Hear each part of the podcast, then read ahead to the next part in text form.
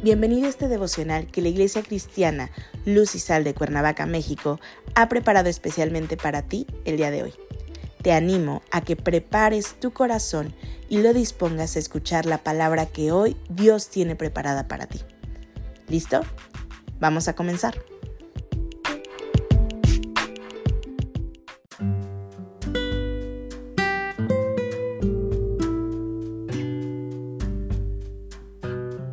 Hola, ¿qué tal? Es un gusto saludarte el día de hoy. Bienvenido, bienvenida.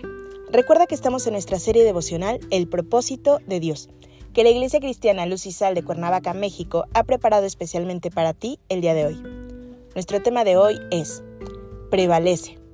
Hoy te voy a pedir que tomes tu Biblia y me acompañes al libro de Proverbios capítulo 19, versículo 21. La palabra de Dios dice, Muchos pensamientos hay en el corazón del hombre, mas el consejo de Jehová permanecerá. El hombre, tú y yo, hacemos cotidianamente planes. Y desde la proyección que haces de esos planes, das por sentado que se llevarán a cabo, es decir, que se realizarán. Piensas y a la vez sueñas con un futuro basado en esos planes que has hecho. Te imaginas el futuro prometedor que te espera y comienzas a saborear las mieles anticipadamente del éxito. Pero al paso de tiempo, Posiblemente las cosas no suceden como esperabas que se den, como estaba previsto en esos planes que tenías, en donde no había falla alguna para realizarse. Hacer planes es bueno. No se puede estar viviendo tampoco a la deriva y a ver qué pasa. Porque hacer planes es para trazarnos una dirección, saber hacia dónde ir.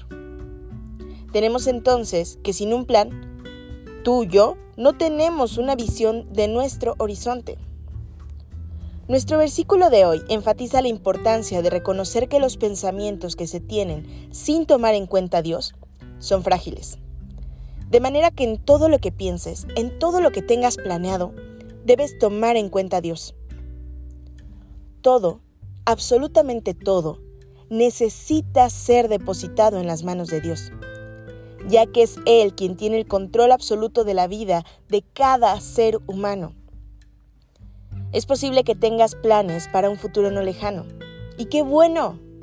Pero no debes dar por sentado que esos planes se han de llevar a cabo.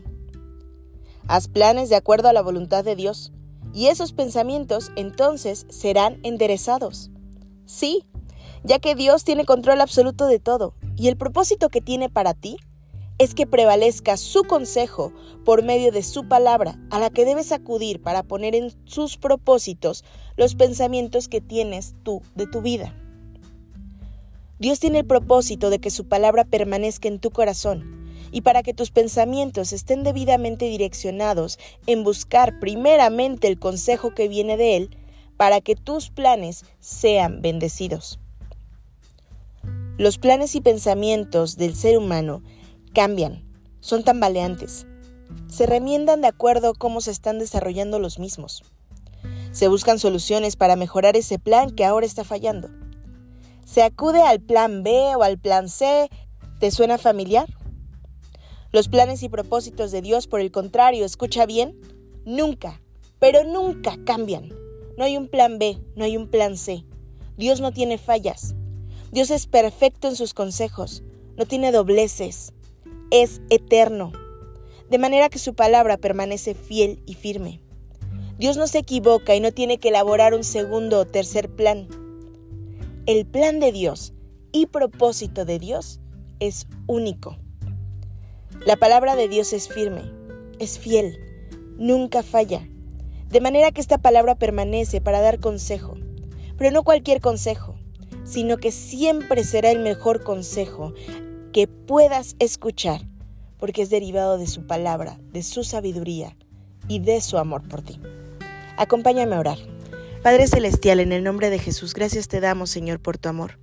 Gracias porque tus planes, Señor, son mejores y más grandes que los míos. Gracias porque puedo descansar en ti, Señor, y en tu perfecto propósito. Hoy, Señor, me deposito en tus manos y pido que seas tú quien lleve, Señor, estas cargas que a veces traigo a cuestas que tú guardes mi corazón, Señor, y tú me guíes conforme a tus propósitos.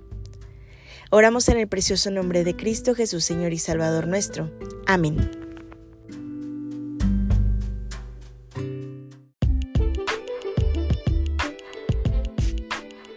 Ha sido un placer compartir contigo la palabra el día de hoy. Te animo a que no te pierdas ni un solo capítulo de esta serie devocional. Nos vemos el día de mañana. Y recuerda, conecta con Dios.